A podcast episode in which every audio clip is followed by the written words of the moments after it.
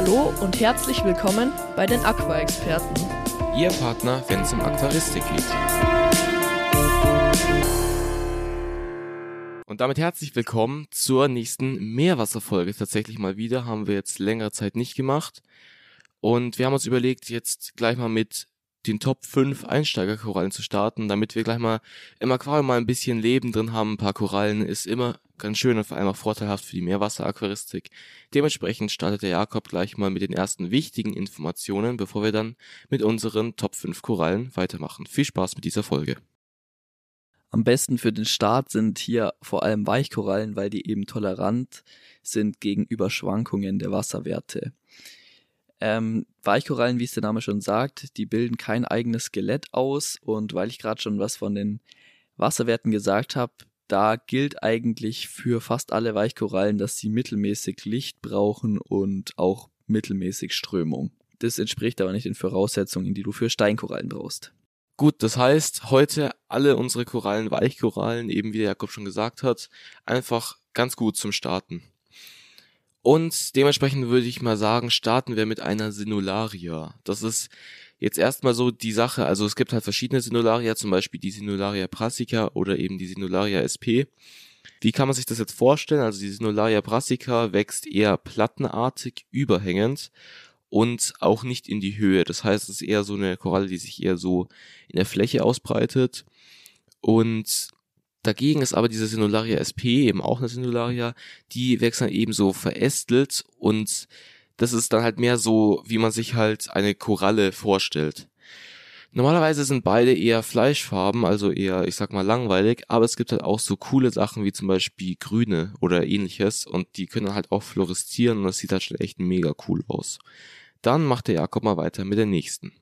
Genau, es geht mit der Sarcophyton sp weiter auch Pilzlederkoralle genannt. Also die sieht eben so aus, dass sie erst einen Fuß hat und dann oben drauf kommt der Kopf mit den ganzen Polypen.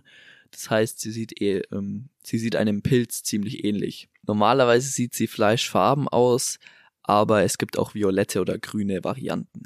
Und damit machen wir gleich weiter mit der dritten Koralle und dieses Mal habe ich eine Capnella SP im Angebot. Das ist quasi wie so ein Bäumchen mit Blattknospen, kann man quasi sagen. Also es wächst, also die Koralle wächst auch eher nach oben.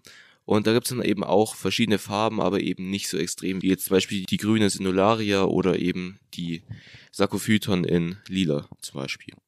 Und dann macht der Jakob weiter mit der Discosoma SP. Viel Spaß. Ja, man kann sich die Discosoma SP eigentlich so vorstellen, dass das mehrere Lappen nebeneinander sind, wenn man das mal so sagen kann.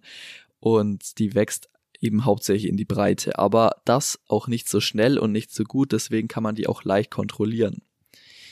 Bei ihr gibt es ebenfalls viele verschiedene Farben, zum Beispiel grün, violett oder orange. Ähm, ja, dann geht's auch gleich weiter mit der Zoanthus SP. Die sieht eigentlich so aus wie, also man kann sich die Zoanthus SP so vorstellen wie mehrere kleine Blümchen auf einem Stein und diese Koralle wächst genauso wie die Discosoma SP auch in die Breite ähm, auch nicht so schnell und deswegen kann man auch diese Koralle sehr gut kontrollieren. Genau, das waren unsere fünf Korallen und was wir jetzt hier noch mit einfügen wollen, sind zwei andere Korallen, die ihr wahrscheinlich auch sehen werdet, wenn ihr euch noch mehr mit dem Thema Einsteigerkorallen ähm, auseinandersetzt. Und zwar sind das die Xenien und das Briareum. Und von den beiden Korallen würden wir auch abraten. Also es gibt auch noch ein paar andere, die davon abraten. Aus dem Grund, weil diese beiden Korallen gehören zwar auch wieder zu den Weichkorallen und sind auch wieder eigentlich im Bereich Anfänger ganz gut vertreten. Problem ist nur bei den ähm, beiden, die wachsen unglaublich schnell und vor allem breiten die sich auch extrem aus. Also du kannst das nicht damit vergleichen, so ja, wenn es da mal zu viel wird, dann äh, nehme ich die Koralle und äh, dämme sie ein oder so wie jetzt zum Beispiel so ein Bodendecker im Süßwasser oder so eine Pflanze im Süßwasser. Nee, nee, die hält sich da fest. Also die ist auf diesem Gestein, je nachdem was für ein Gestein, aber im Prinzip ist ja immer das gleiche, immer ähm, ein Riffgestein, die hält sich da fest und die ist da brutal fest gewachsen. Und vor allem ist ja das Gestein auch so, dass es dann immer mal wieder so Lücken gibt, wo die dann reinkommt, die kriegst du da nicht raus. Also das ist halt das Problem. Die wird sehr groß, die wird sehr viel auf einmal. Deswegen Xenia Briareum eher nicht, aber die anderen Korallen echt sehr coole.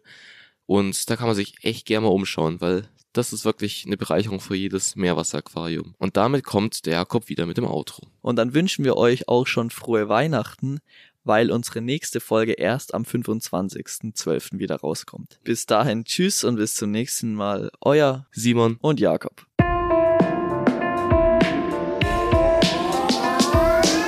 Vielen Dank, dass du dir diese Podcast-Folge bis zum Ende angehört hast. Wir würden uns freuen, wenn du uns abonnierst.